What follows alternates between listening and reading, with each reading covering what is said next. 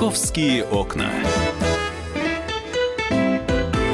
Доброго московского дня. Вас приветствуем мы, заместитель редактора отдела московского выпуска «Комсомольской правды» Наталья Варсегова. Наташа, добрый день. Добрый день. И э, я, Елена Афонина. Ну что, вот и очередная трудовая неделя завершается. Впереди выходные. Какими они будут, э, я думаю, э, лучше знают синоптики. Вообще, планировать ли какие-то прогулки на эти дни или лучше остаться дома, брать с собой зонтик, галоши и э, плащ-дождевик, или можно обойтись без них. Ну и самое главное, вы поймете, почему погодная тема нас сейчас так заинтересовала. Э, Я думаю, что э, наши радиослушатели э, сейчас смогут присоединиться не только к нашей аудитории, но и ответить на вопрос, холодно ли в ваших домах. Пожалуйста, на WhatsApp и Viber можете присылать сообщения 8 967 200 ровно 9702. А с нами на связи начальник ситуационного центра Росгидромета Юрий Варакин. Юрий Евгеньевич, добрый день, здравствуйте. Здравствуйте. Вы знаете, как-то показания синоптиков разнятся. Одни говорят, что нас ждет потепление, другие говорят, приближается холодный фронт. Что, что в итоге-то с температурами на ближайшие дни будет? Э, Ну, на самом деле, у нас сейчас ждет э, э, небольшое похолодание, и самая холодная ночь будет с воскресенья на понедельник, если говорить про московский регион, про Москву, будут минусовые температуры. А с точки зрения осадков, э, у нас э, будет сейчас как раз вот пасмурная погода, и небольшой слабый дождь пройдет и по Подмосковью, и по близлежащим э, приграничным областям, особенно это вот э, касается Тверская, Владимирская, Ярославской области. Э, Но э, осадки будут в виде дождя, потому что еще в субботу у нас будет пасмурные и плюсовые температуры. Вот. А уже вечером э, будет э, погожая погода, если брать и, и весь день воскресенья, то есть без осадков, но уже вечером будет существенное похолодание, и э, ночь, и утро вот будут как раз вот этот отрезок самой холоды. Но уже э, 2 э, числа э, в понедельник, во второй половине дня э, пойдет на улучшение погоды, то есть э, здесь у нас начиная с 3 числа Ночь еще будет холодной со 2 на 3 по Подмосковью, тоже возможно до нуля, до минус одного на почве.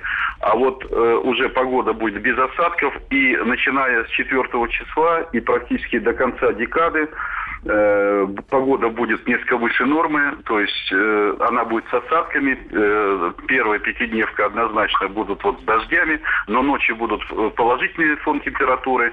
И, и в среднем температуры дневные будут э, даже теплее, чем сегодня, то есть в пределах 7-10 градусов. Так Ну- что октябрь нас пока порадует. А если говорить в целом тенденции, то у нас самый сухой э, месяц оказался за весенне-летний период, сентябрь, мы только в районе 60% будет осадков. То есть сейчас у нас чуть меньше нормы, но с учетом вот ожидаемых в субботу слабых осадков, не более 60%. Э, Вот. А по температуре сентябрь будет более чуть-чуть э, на 2, и там 2,1 градуса выше нормы, средняя э, месячная температура. Скажите, Так что- ну, у нас, получается, в эти выходные нас ждут первые заморозки. Вот вы говорили о, мис- о минусовых Э, температурах. Воскресенье на понедельник, но уже вечером, да. А су- еще пятница, суббота, если брать, э, без заморозков и температура выше нормы. И, и ночные часы, э, и, ну, будут с осадками облачно. А вот э, вечер, ночь, утро, воскресенье на понедельник, и с понедельника на вторник, особенно э, на стыке, э, если брать Рязанская, Владимирская, Ярославская области, вот, и, соответственно, северо-восток, восток, э, Подмосковье, вот две ночи еще холодных. Но самое холодное воскресенье на понедельник. да, от, от минус одного, минус трех. Скажите, а среднесуточная температура сколько будет? Средняя суточная температура у нас была вот сегодня 5-7 ночные, э, днем не более 7-9 градусов, то есть это на 1 градус ниже нормы. Как вот было, так и сохранится. Но я еще раз говорю, начиная уже с 3 числа среднесуточной температуры, за счет того, что у нас э, ночные температуры будут э, уже существенно выше, чем вот сегодня, завтра, особенно в воскресенье, и дневные температуры будут тоже выше нормы, поэтому вот первые даже практически скорее всего, что очень выс- высокая вероятность, что даже вся декада будет э, выше нормы октября. То есть кроме э, вот се- сегодня, то есть сейчас ниже нормы на градус, и вплоть до э, понедельника у нас вот, 2 вот это три дня будет, да, да, будет на градус полтора ниже нормы. Спасибо огромное. Начальник ситуационного центра Росгидромета Юрий Варакин рассказал нам о том, какие температурные перспективы у нас с вами.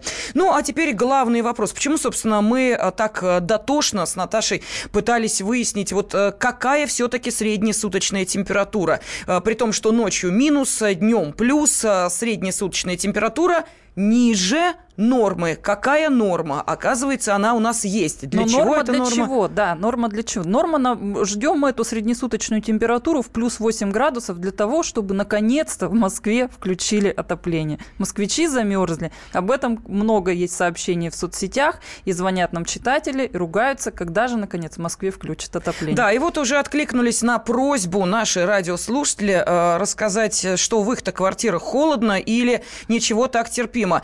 Э, Москва, метро Коломенская, в квартирах холод ужасный. Вот такое сообщение. Следующее. Очень холодно, пишут нам из Гальянова. Но я думаю, что здесь э, нужно, конечно, сейчас э, поговорить о том, когда же, в конце концов, будет включено отопление в домах, а не только на социально значимых объектах. И я думаю, что лучше, чем мэр Москвы Сергей Собянин об этом никто не расскажет. Кстати, он же э, сейчас и напомнит нам о том, что действительно есть нормативы, которые и позволяют включать отопление при определенной температуре за окном. Вообще, по постановлению правительства Российской Федерации отопление включается, когда в течение пяти суток средняя температура ниже 8 градусов. Мы еще этого порога не достигли, но действительно поступают жалобы от москвичей, и я дам поручение, чтобы начинали подключать жилой фонд Москвы.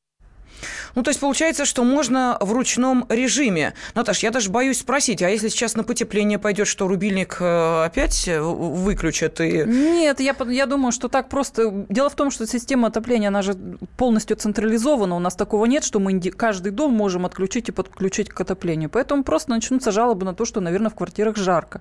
Потому что вчера, опять же, я разговаривала тоже с одним из синоптиков, а, ведущим специалистом Центра погоды ФОБОС Евгением Тишковцом, и он как раз сказал, что нас ждет в первой половине октября вновь бабье лето. Оно будет не таким теплым, как в сентябре, но все же будет сухим, солнечным, и температура будет, конечно, выше нормы немного, чем обычно принято в октябре. Поэтому, видимо, нам будет, после этого будет жарко. Но на самом деле, если э, вот если говорить вообще о норме среднесуточной температуры, то, на мой взгляд, она, конечно, прописана в законе, да, и она достаточно жесткая. Но мне кажется, и вчера с одним из специалистов мы разговаривали на этот счет, что нужна, нужен дополнительный пункт, что если все-таки люди, люди хотят включить отопление, что если при определенных погодных условиях у них дома очень холодно, то почему бы это отопление не включить? В конце концов, это полностью воля людей платить за это отопление да, столько, сколько угу. они его получают. Поэтому, если они готовы платить, пусть, пожалуйста, это включат включат. Другое дело, что, оказывается, наша система вся эта централизованная, она не готова пока в Москве перейти на подобный способ и для того, чтобы вот сейчас спроектировать и полностью как-то воплотить в жизнь это решение, потребуется не меньше 7 лет только в одной Москве. Мы знаем, что в, э, в плане ЖКХ, в сфере ЖКХ Москва идет как-то ну, впереди России, да, это, это известно. Вот. Поэтому вот пока нам придется жить, к сожалению, по вот этой среднесуточной норме, которую никто как раз отменять не собирается. Наташа, она единая для всех городов нашей страны, это для всех феди- регионов? Это федеральная норма, да. Это федеральный норматив, и поэтому для всех это единая норма. Я почему об этом спросила? Потому что пришло сообщение, что в Перми уже две недели как тепло дали. Ну, значит, ну, соответственно... Там и холоднее. В Перми да. холоднее, чем в Москве, средняя суточная температура. А, кстати, сколько они должны держаться на протяжении какого времени, чтобы дней. было принято 5 решение? дней, в течение пяти дней. И э, дальше выходит постановление, э, и э, дальше начинают э, да, подавать указ тепло. мэра о том, чтобы подавали тепло. Да. Скажи, пожалуйста, то, что касается э, школ, больниц, детских садиков, социально значимых объектов, здесь вот как, та же схема работает? Здесь абсолютно та же схема работает, и, но единственное отличие, эти объекты социально подключают в первую очередь к теплу. Да, и вот э, появилось сообщение о том, что накануне все-таки энергетики э, приступили к пуску тепла в жилые дома и на социальные объекты в Москве. Об этом сообщили в пресс-службе Московской объединенной энергетической компании. Э, включение отопления производится в соответствии с поступившим распоряжением правительства города. Вот, значит, город принял такое решение, э, что, собственно, и доказывает, что тепло в наши дома пойдет совсем скоро. Ну, а если все-таки температура изменится, нам, ну, такие устойчивые плюсовые. Что это будет означать? Об этом через две минуты поговорим непременно. товарищи солдаты и офицеры российской армии. Полковник Баронец разрешает обратиться. Звоните и задавайте накопившиеся вопросы. Угроза НАТО, жилье для военнослужащих и перевооружение России. Обо всем этом Виктор Баранец знает лучше других. Программу «Военный ревю» слушайте по будням с 5 вечера по московскому времени.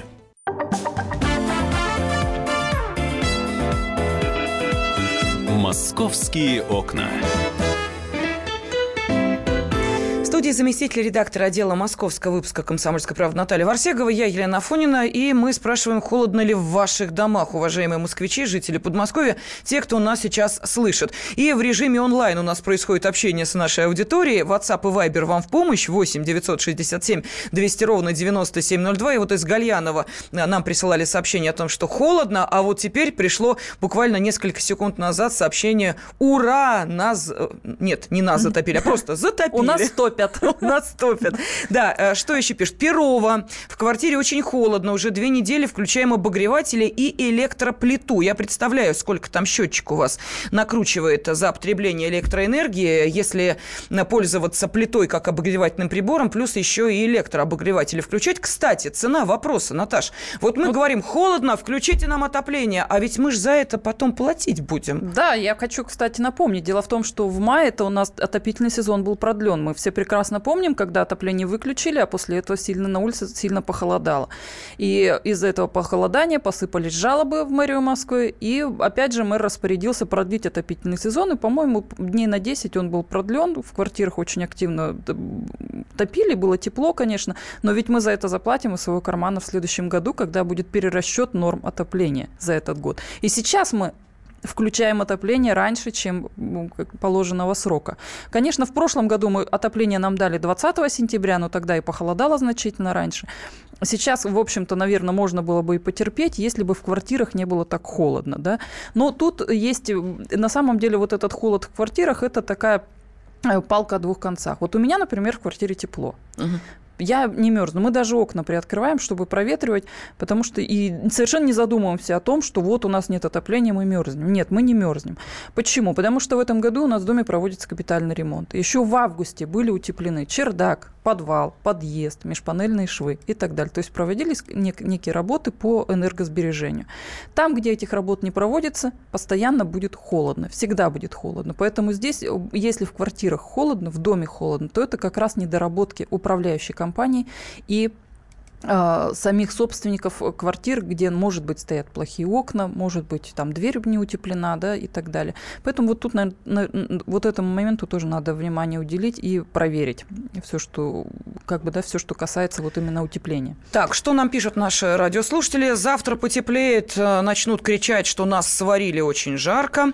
Э, Некрасовка, вот Сергей пишет, э, со сплит-системой нормально, без нее было бы прохладно, но не критично, просто вся семья холодолюбивая.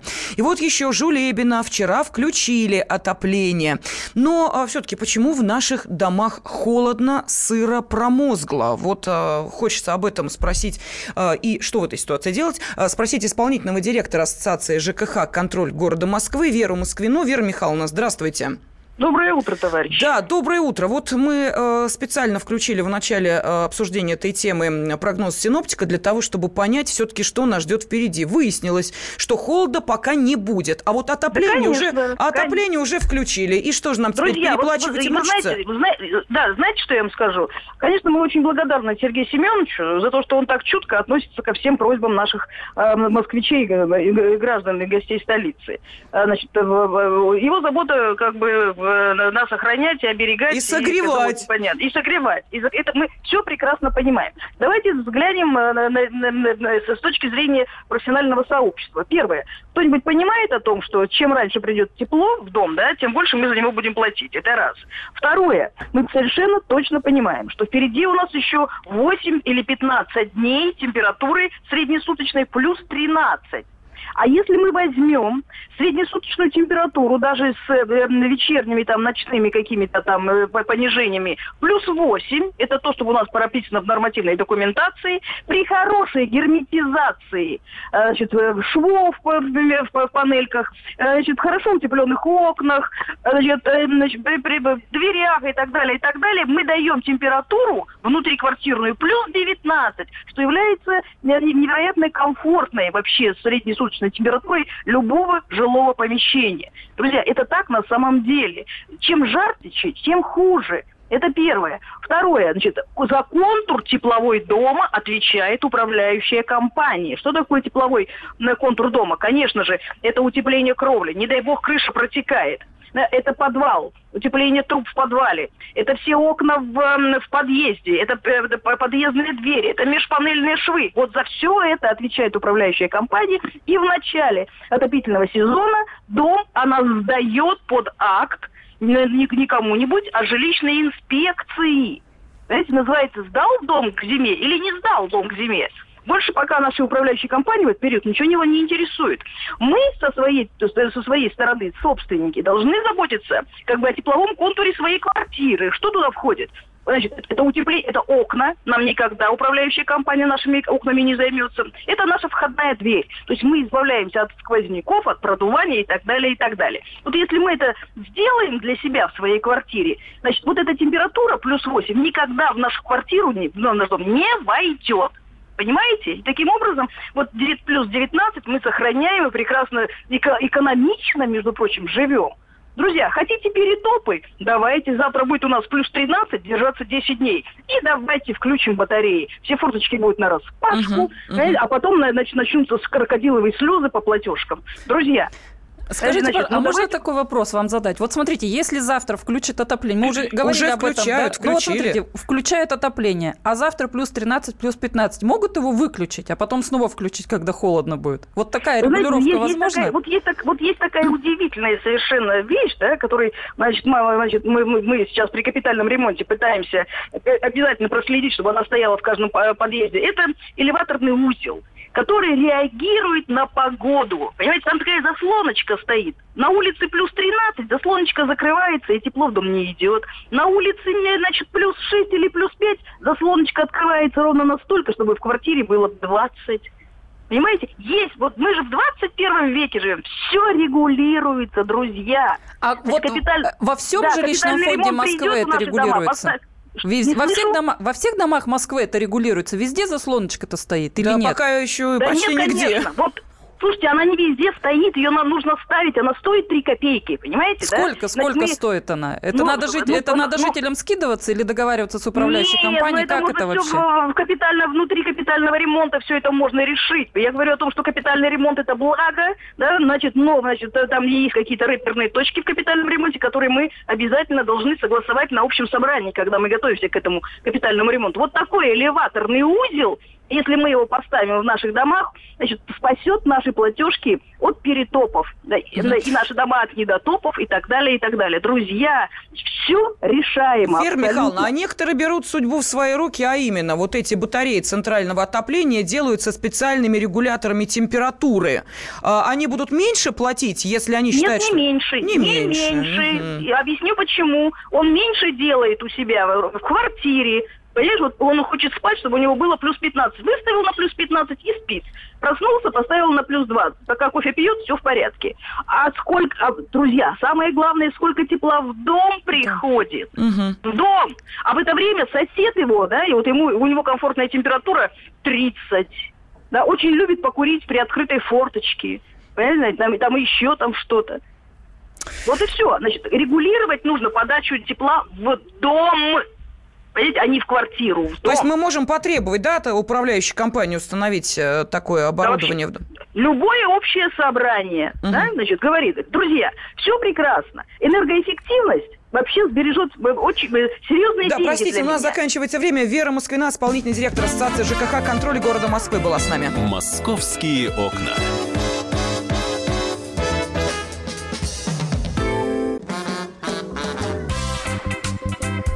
И в России.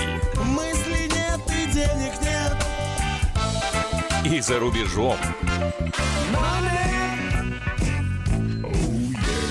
Да хоть на Луне. Как же ты не дурачина, братец, если у тебя много сантиков, а ты в тюрьму попал. Деньги правят везде. О них говорили, говорят и будут говорить. По будням с 13 часов 5 минут по московскому времени в программе «Личные деньги» на радио «Комсомольская правда».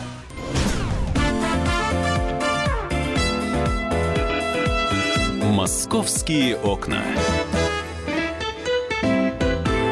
Мы продолжаем вместе с вами в прямом эфире радиостанции «Комсомольская правда» обсуждать самые значимые темы и события, которые касаются столичной жизни. В студии спецкор комсомолки Александр Рогоза. Саш, день добрый. Добрый день. Скажу, у тебя отопление включили?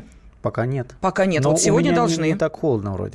Да, э, ну вот отопительный сезон э, начинается, да, но я думаю, что э, сейчас достаточно жарко сотрудникам одного из банков, правда, что это за банк, мы так и не узнали, которым придется объяснять, почему они выдали мошенникам по поддельным документам, ну, для некоторых просто фантастическую сумму в 500 миллионов рублей. Ну, что значит для некоторых? Вообще практически для всех. Ну, не знаю, нет, есть люди, для которых 500 миллионов рублей, это, знаешь, так, э, один месяц э, пожить на булавке, на, на походы в некоторые, в некоторые магазины. Ну, это да, мы иронизируем, конечно, сумма ощутимая, э, но давай объясним, собственно, о каком мошенничестве, о какой схеме идет речь. А, задержали на днях двух э, участников группы. Э, в группе больше людей, как говорят некоторые, э, по-прежнему их местонахождение не установлено. Так вот, задержали участников группы, которая, как ты сказал, по поддельным документам в одном из банков получила 500 миллионов рублей, полмиллиарда рублей. Схема до банального проста. То есть люди подавали документы от пяти сразу физических лиц. Там были разные поддельные документы, ну, возможно, и даже паспорта там с вклеенными фотографиями. Но самое главное, то есть там нужно было обосновать, на что этот нужен кредит, как, какая есть, как, какой залог, чтобы банк не рисковал, угу. э, документы, подтверждающие надежность вот этого человека пяти, э, на 5 человек выдали 500 миллионов рублей. Можете себе представить, что это такое, да? И вот сейчас задержали, стало понятно, что документы подел, под, подделанные совсем недавно, э, занимается этим полиция. Задержали двух э, людей, которые работали уч, учредителями в двух разных фирмах, которые вот участвовали в этой схеме. Судя по всему, это, конечно, не, не, не главные звенья. Но, тем не менее, их э, задержали, э, предъявлено уже обвинение по статье мошенничества в особом крупном размере, там, по-моему, 10 лет. Но самое потрясающее, это вчера официально сообщили в полиции, что двое этих людей, которые проходят по махинации на такую гигантскую сумму, отправлены Э, под домашний арест. То есть домашний арест это просто э, у тебя там маячок, э, э, как, как, как сказать, ожерелье у тебя там на, на, на ноге висит, то есть по которому якобы тебя отслеживают, но на самом деле система очень несовершенна. И уж я так подозреваю, что люди, которые воротили такими деньгами, ну, могут Скажи, попробовать пожалуйста, скрыться. может быть, они просто деньги вернули? Э, может быть, все эти полмиллиарда рублей оказались вновь в банке, и здесь уже скорее разбираются в том, как сработала эта схема, Но... а ну, ущерб банк не понес. И вообще, мне интересно, а кто забил тревогу, когда стало понятно, что документы поддельные, что деньги при, при ушли куда-то? внутренних проверках все выяснилось. И... Замечательно. То есть, а сначала провести проверку. Я вот вспоминаю, да, а если ты приходишь в банк, вот, брать, вот например, ипотеку, руками. или потреб кредит, то с тебя, я не знаю, там три шкуры спустят, прежде чем а, смехотворную по сравнению с полумиллиардом рублей сумму выдадут. Но, может быть, действительно к физлицам такое отношение, хотя нет, ты сказал, что там пять физлиц а, получали а, эти деньги. Что-то здесь как-то странновато, не стыкуется информация. Может быть, адвокат Александр Карабанов а, нам, а, ну, какие-то предположения выдвинет, как вообще такое могло произойти, и самый главный вопрос, почему эти люди под домашним арестом. Александр Львович, здравствуйте. Да, доброе утро. Доброе утро. Э, как-то очень много вопросов э, относительно вот э, этой, ну, правда, не такой объемной и полной информации. Я понимаю, что сотрудники, может быть, правоохранительных органов не все журналистам рассказывают, но что-то в этой схеме как-то не стыкуется. Тут, тут надо просто дополнить, что Александр работал следователем, то есть он не, не, не, не просто адвокат, а адвокат с бэкграундом и угу. понимает, что, что и как бывает. Да, вот вас в этой истории что смущает? Вот на что вы обратили внимание? Где нестыковки? В, в какой части? Ну, во-первых, по практике я могу точно сказать, что, скорее всего, здесь, конечно же, замешаны сотрудники банка. И как вы также правильно отметили, что каждый человек, который ходил в банк и пытался взять какой-то незначительный кредит, он знает, как сотрудники безопасности тщательно проверяют все документы, проверяют всю историю этого человека, чтобы выдать достаточно незначительный там кредит, может быть, несколько миллионов. А когда идет речь о таких огромных суммах, то мы действительно понимаем, что, в общем-то, это просто идет слив денег из банка. То есть сотрудники банка наверняка здесь имеют отношение к этому делу. Относительно меры пресечения, я единственное, который вот вижу выход, что действительно злодеи, которых задержали, они пошли на сговор со следствием, на, на сделку. соглашение со следствием, на сделку, да, со сговор. Вот. И, в общем-то... На сговор они пошли до следствия. Да-да-да. Это может быть единственное, скажем так, юридическое обоснование, чтобы людей отправить по такой тяжкой статье с таким огромным ущербом именно под домашний арест. Тем более, что домашний арест – это мера пресечения очень, скажем так, привилегированная, угу. потому что один день нахождения под домашним арестом, он фактически приравнивается к одному дню лишения свободы. Это как по делу Васильевой, вы, наверное, помните, то, что она сидела дома два года, и ей все это зачли, и фактически сразу выпустили по, по ТУДО, словом, досрочное освобождение. Александр, еще такой вопрос. Вы наверняка в курсе. Вот э, люди которые ворочали такими гигантскими суммами, они находятся под домашним арестом. Насколько легко снять вот этот браслет, который на ноге, и вообще насколько и совершенна эта система? А, система абсолютно несовершенна, она отслеживает а, если, кстати, браслет одет, потому что даже у меня сейчас есть клиенты, у которых браслета на ногах не одето. То есть они под домашним тоже... арестом и при этом а, под э, честное слово практически. Ведь за ними же не ведется слово... никакого наблюдения, да? Э, наблюдение формально ведется. Есть, безусловно, сотрудники, которые должны осуществлять э, нахождение этих людей дома, проверять их внезапными такими проверками. Но если у людей, например, будет умысел выехать из страны, они это и сделают. Uh-huh. Тем более мы с вами знаем несовершенство сейчас э, нашего законодательства таможенного с нашими бывшими союзными республиками. Очень много людей, которые сейчас э, под огромными штрафами находятся, фактически выезд, которому запрещен, они выезжают через Белоруссию. Да, там все об этом знают и все этим пользуются. Вот этими дырками в законодательстве. Угу. Александр Львович, а может быть здесь убежать, другой вариант? Может быть, просто вернули деньги банку, да и все? Или рассказали, куда эти деньги ушли, на какие счета, где они могут быть обнаружены? То есть финансовый ущерб банка оказался минимальным, и именно поэтому сейчас люди Лен, находятся... их выводят не для того, чтобы возвращать, они очень быстро Знаете, уходят. Да, убегают. я думаю, что задержали абсолютно исполнителей, угу. и эти люди, они весьма косвенно вообще знают, где эти деньги обналичивались. Деньги сейчас, я так предполагаю, предполагаю, что находится как раз у организаторов э, всей этой группы. И, в общем-то, сейчас наверняка следственная оперативная группа работает, чтобы установить организаторов и именно где находятся деньги. Да, ну, удивительно. Практике, банки закрывают, да, банки э, подвергаются санации, банки переходят под э, управление и прочее, прочее. И э, подобная схема, которую провернули, ну, видимо, была провернута в том банке, который не вызывает никаких вопросов у, соответственно, Центробанка. Удивительно. Либо готовится. А, знаете, либо наоборот, либо наоборот, что у сотрудников банка появилась информация, информация о том, что их скоро закроют. Угу. И это просто была именно попытка слить последние активы. Такое тоже может быть, да. Ну, 500 э, миллионов рублей, действительно, сумма достаточно ощутимая. Спасибо огромное. Адвокат Александр Карабанов был на связи с нашей студией. Саша, а у тебя какие вопросы, вот э, если бы их можно было задать правоохранителям? Вот на что бы ты э, в первую очередь... У меня обратил... самый главный вопрос, почему эти люди находятся под домашним арестом, все-таки, несмотря ни на что. Действительно, есть, а, а, ну, наверное, две версии, действительно. Либо сделка со следствием, либо это очень мелкие сошки, которые вот формально задержаны, да, больше у, след у следствия, к сожалению, пока ничего нет. А, вот приходится довольствоваться этим. Да, но если учесть, что э, в любом случае, какой бы кредит ты ни брал, а если речь идет о достаточно крупной сумме, у тебя есть конкретно сотрудник банка, с которым ты работаешь, который тебе рассказывает о том, как документы собрать, какие документы нужны, то мне кажется, что здесь еще и ответственность самих сотрудников банка, которые выдавали э, эти кредиты, тоже очевидна. Так что обязательно будем следить за ситуацией. Озадачил, честно говоря, Саша, этой истории. Ну, будем, э, что называется, отслеживать дальнейшее прохождение этой ситуации. Московские окна.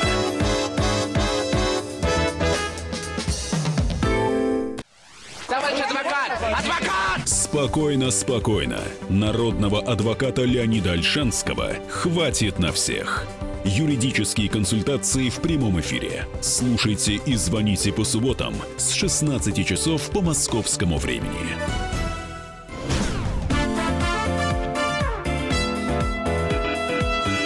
Московские окна. Всем доброго московского дня. Приветствуем наших радиослушателей в Москве. Ну и, конечно, тех, кто только готов, ну, скажем так, да, начать жить в нашем городе. А, будет все комфортнее, будет все удобнее, будет, кстати, еще и дополнительные выплаты пенсионерам. Впрочем, я думаю, об этом мы еще сегодня поговорим. Но и безопаснее в нашем городе точно будет. Кстати, вот по поводу безопасности уже приходят данные о э, положении дел в 2017 году на транспорте, в том, что касается вот как раз обеспечения безопасности и э, предотвращения определенных нештатных ситуаций. В частности, если говорить об одном из самых популярных видов транспорта – метрополитене, то в этом году в метро стало спокойнее. Число правонарушений в столичном метро сократилось на 13% процентов с начала 2017 года в сравнении с аналогичным периодом прошлого года. Ну а еще пассажиров подземки стали чаще досматривать на входе. А, чаще всего пассажиров привлекают к ответственности за проезд без билета, неправомерное использование социальной карты, попрошайничество и незаконное предпринимательство. Ну и вот немножко статистики. За 8 месяцев этого года сотрудники МВД, службы безопасности метрополитена, а также специалистами ГКО организатор перевозок, выявлено около 72 тысяч правонарушений. С января по сентябрь 2016 года их было более 80 тысяч. Но и удалось снизить число нарушений благодаря современной системе безопасности подземки. Вот сегодня на всех станциях метрополитена стоит специальное оборудование, которое позволяет проверить более 50 миллионов пассажиров ежегодно. Безопасность метро также обеспечивает интеллектуальная система видеонаблюдения, которая насчитывает более 17 тысяч камер. Ну и меры безопасности продолжают усиливать в Москве. В этом году более трех с половиной тысяч камер подключили к единому центру хранения и обработки данных. Речь идет о новых видеоприборах в подъездах жилых домов, в школах, на спортивных стадионах и станциях МЦК. В общей сложности городская система видеонаблюдения насчитывает около 145 тысяч камер. И э, Огромное количество камер этой сети видеонаблюдения подключили к системе распознавания лиц, которая устанавливает личность человека, а также его пол и возраст. У жителей города появился дополнительный уровень защиты.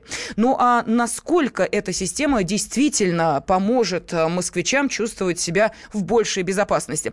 А, и вообще, как это работает? Об этом хотелось бы спросить ведущего аналитика Российской ассоциации электронных коммуникаций Карена Казаряна. Он с нами на связи связи. Э, доброе утро, здравствуйте, добрый день. Здравствуйте. Как это работает, как это действует? Вот представим себе огромный поток людей, который проходит э, под пристальным взором камеры. И как э, вычленить отдельно взятое лицо, как его распознать и, самое главное, для чего эта информация? Ну, если коротко, то никак а, система действует чуть-чуть по-другому а, на самом-то деле. На первом этапе, как раз на а, анализе потока, да, есть такой раздел а, науки под названием компьютерное зрение – а, вот, соответственно, на первом этапе а, отдельный алгоритм как раз а, выцепляет а, лица людей просто, а, те области, а, так сказать, на, практически на записи, да, где а, проскакивают более или менее четкие ясные лица. А, собирает также дополнительную информацию, чтобы потом по возможности восстановить немножечко модель лица более полно.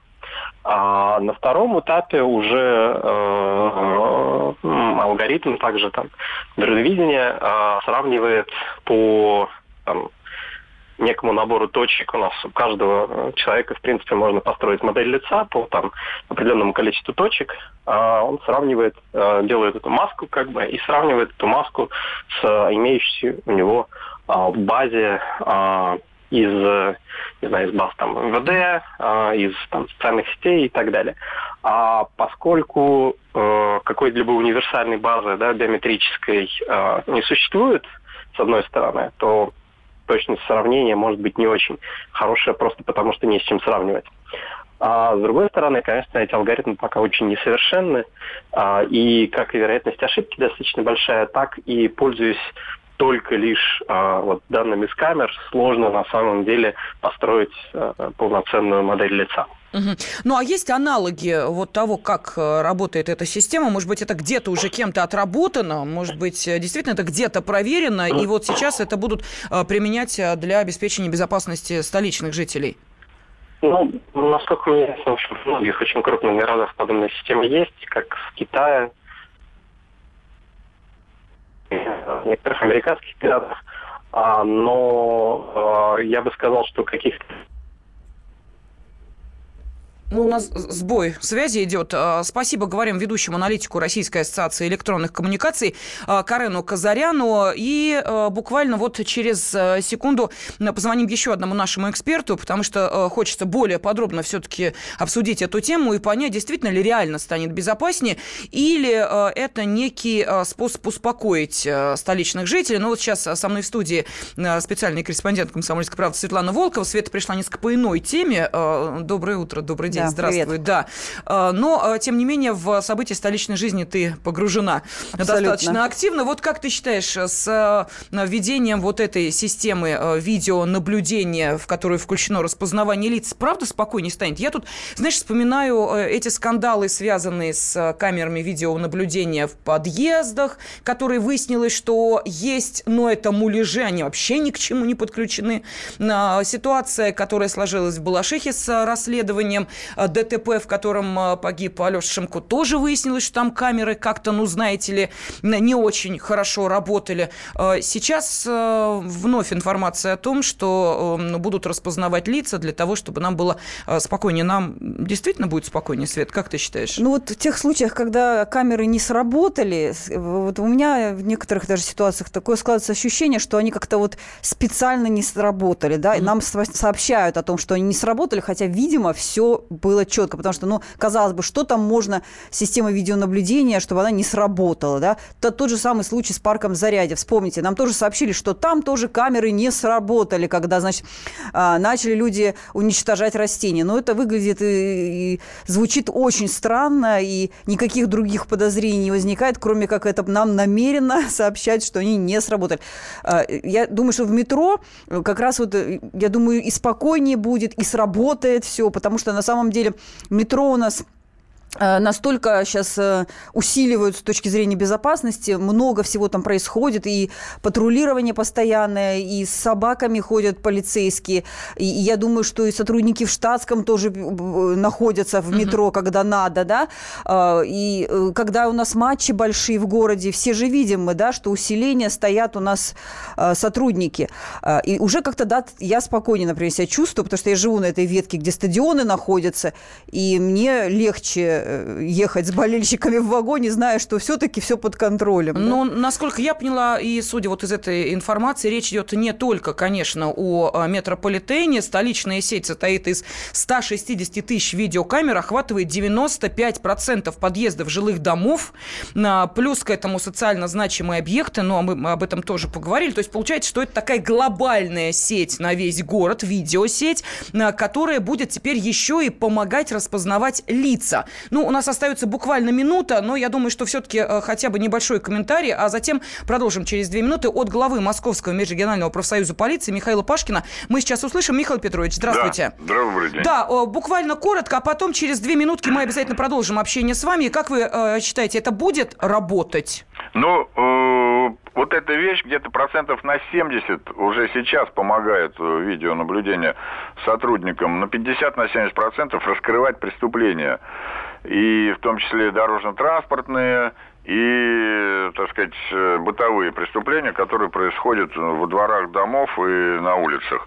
А когда будет такая система распознавания уже работать реально лиц, угу. то, ну, извините, это очень э, вещь э, очень хорошая, тем более, если там будет долго храниться эта информация, можно всегда поднять. А вот что было месяц назад в этом районе, где нашли там, допустим, труп или еще что-то, ну, закопанный.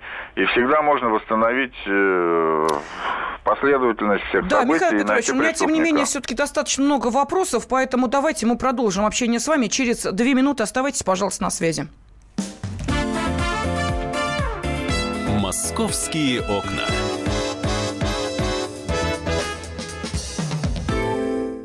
Мигранты и коренные жители – исконно русское и пришлое. Культурные конфликты и столкновения менталитетов. Пресловутый НАЦ-вопрос встает между нами все чаще и острее. Ставим его ребром на радио «Комсомольская правда». Программу «Национальный вопрос» слушайте каждую пятницу после 7 вечера по московскому времени.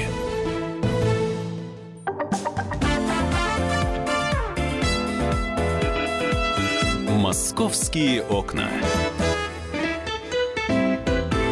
студии специальный корреспондент «Комсомольской правды» Светлана Волкова, я Елена Афонина, и мы продолжаем тему безопасности. Более 160 тысяч камер сети видеонаблюдения в Москве подключили к системе распознавания лиц, которая устанавливает личность человека, а также его пол и возраст. То есть у жителей, как считают, появился дополнительный уровень защиты.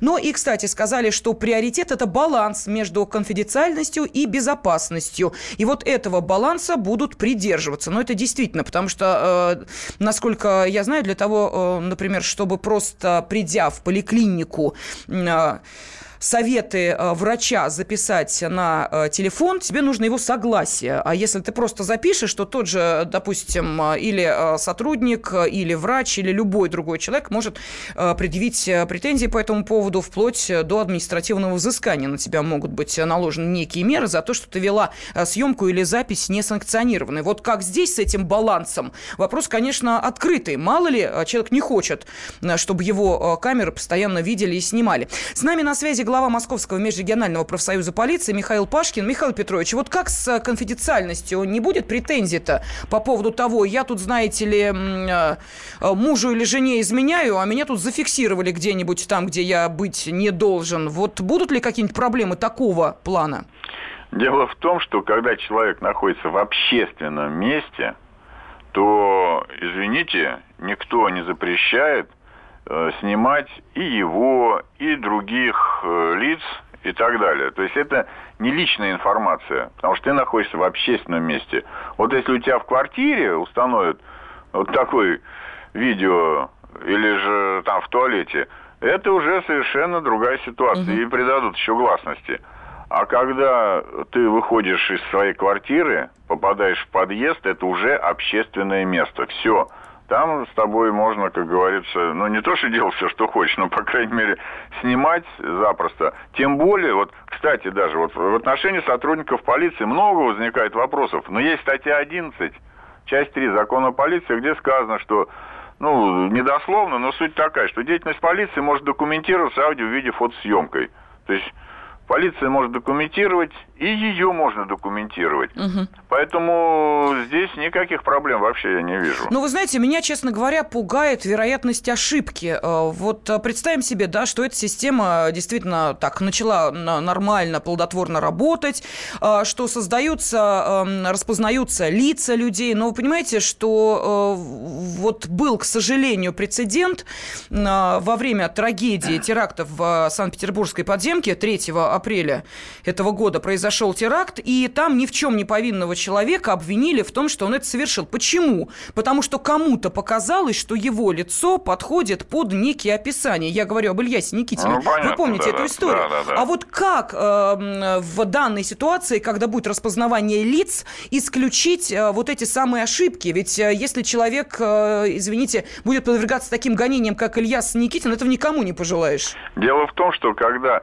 система определит какое-то лицо, например, и скажет, оно было тут, там и сям, то после этого, ну, если будет возбуждено уголовное дело, обязательно, или, может быть, даже до его, проводится либо исследование, если нет уголовного дела, либо уже экспертиза назначается после возбуждения уголовного дела, которая и устанавливает, этот человек это или не этот. То есть его уже берется нормальная фотография, как говорится, его фас-профиль или анфас ставят, и сверяются с данными камер. И уже эксперт четко, совершенно со стопроцентной вероятностью говорит, да, это он. Или нет, ребят, вот видите, здесь не, дуги брови не подходят, там и глаза посажены не так, расстояние другое. Это не он. Ну, значит, есть- человек должен быть в этой базе, а если он впервые совершает преступление, откуда Нет, он в этой нет, если его, его же поймать должны. А, ну, понятно. Ну, его когда поймают, его поставят анфас профиль и, как говорится, со всех сторон сфотографируют и э, уже сделают экспертизу на основании вот этих снимков и того, что дала э, система. Или он сам скажет, да, ребят, это я, извините, все, что тут экспертизу проводить. Ясно, ясно. Мы поняли. В общем, вы считаете, что эта система поможет э, Дело в том, что там же не только по лицам, даже по походке. Ведь э, это вот говорят по лицам. А ведь эту систему еще могут добавить походка, как он, э, то есть, понимаете, он может хромать на одну ногу, там, или у него как-то ноги заплетаются, или еще что-то. То есть здесь множество приз- признаков, по которым можно определить, этот человек или не этот. Ну что ж, спасибо. Глава Московского межрегионального профсоюза полиции Михаил Пашкин прокомментировал нам информацию о тех э, умных камерах, которые будут устанавливать, распознавать э, лица, личность человека, его пол, возраст, видите, и даже некие особенности. Кстати, э, появилась информация, что до конца года горожане смогут самостоятельно устанавливать на своих домах камеры и подключать их к единой системе видеонаблюдения. Вот слово «самостоятельно» меня как-то смущает, Свет. Это за наш счет, видимо, да? Ну, я думаю, что при желании, если кто-то не хочет э, за свой счет, наверное, может все-таки отказаться. У нас же пока принудиловки нет, как я понимаю, э, что все обязаны, под- взяли под ружье и пошли, значит. Но, тем не менее, сейчас люди говорят, о, опять дополнительные платы. У нас и так э, зарплата небольшая, у нас и так э, проблемы, пенсии небольшие. Вот, кстати, по поводу пенсии, Свет, московские пенсионеры в данной ситуации отличаются от э, пенсионеров других городов, регионов? Конечно, отличаются, потому что Москва для пенсионеров очень многое делает, а, и эти законы городские, они, конечно, идут в разрез с федеральными, потому что федеральных нет таких льгот для пожилых людей, а, что вызывает, конечно, недовольство и критику со стороны пенсионеров в регионах, потому что, а, допу- допустим, минимальная пенсия в Москве, она не может быть меньше, чем 14 500 рублей. Для многих э, в регионах это, конечно, хорошие деньги, и люди не получают их. И у нас даже было несколько лет назад э, э, такое, что люди приезжали из других областей и прописывались хотя бы временно в Москве для того, чтобы получать вот такую большую пенсию. А потом уезжали к себе, допустим, в Тверскую область, и там продолжали жить, но получали при этом хорошие деньги. И вот это, кстати, ситуацию э, года три назад ее просто отменили, закрыли эту лазейку. А Теперь э, учитывают, что родился ли человек в Москве, сколько он здесь прожил, надо прожить не менее 10 лет и поработать здесь, чтобы получать вот такую минималку 14 500. То есть уже поставили ограничения. А, Кроме этого еще, кроме пенсии, у нас же ведь еще есть и другие льготы. Взять тот же бесплатный проезд, э, те же льготные лекарства, э, путевки в санатории. Пожалуйста, если кто-то из э, москвичей хочет их получить, это можно сделать.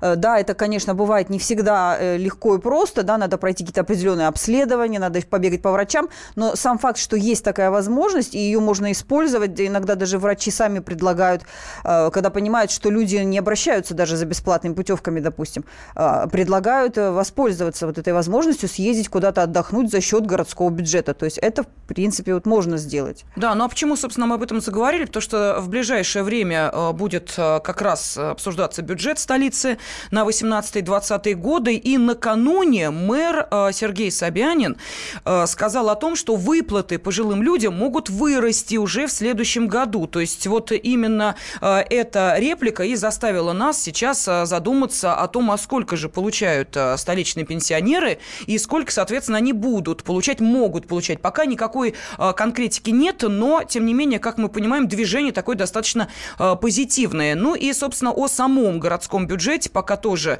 э, особой ясности нет. Какие э, там будут траты, на что именно, из чего будет состоять ну, мы бюджет? это узнаем в ближайшие уже недели, так думаю, потому что начинается осенняя сессия Мосгордумы, на которой первый же главный документ это будет бюджет. И, кстати, и тогда же будет обсуждаться и повышение пенсий. Все-таки какая-то будет доплата, что насколько, я думаю, что, скорее всего, на уровень инфля... инфляции это точно будет повышение, там сколько сейчас, 7%, да, у нас?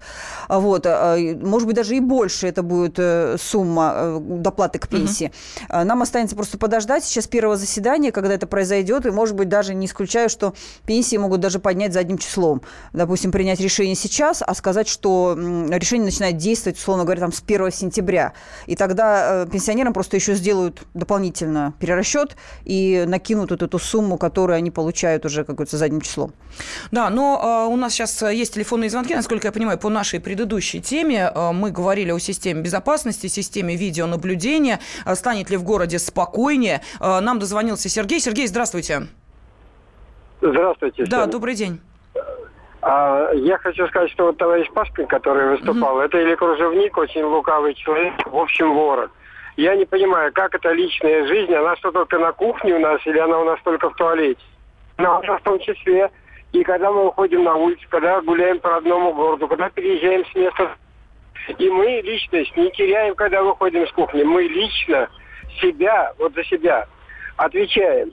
А это значит мы личность. Мы Вам личность. говорят об так, информации, которая может быть доступна сотрудникам правоохранительных органов, чтобы вас как личность, если, не дай бог, какой-то человек ограбил, можно было хотя бы лицо этого человека распознать по камерам видеонаблюдения.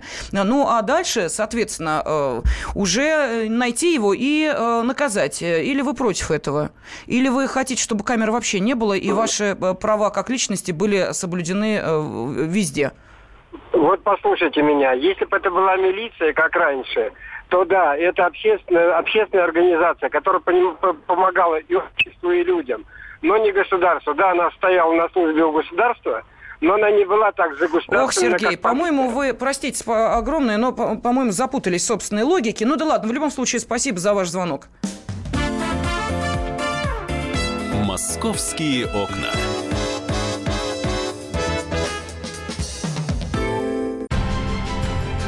Будьте всегда в курсе событий. Установите на свой смартфон приложение «Радио Комсомольская правда». Слушайте в любой точке мира. Актуальные новости, эксклюзивные интервью, профессиональные комментарии. Доступны версии для iOS и Android. «Радио Комсомольская правда». В вашем мобильном.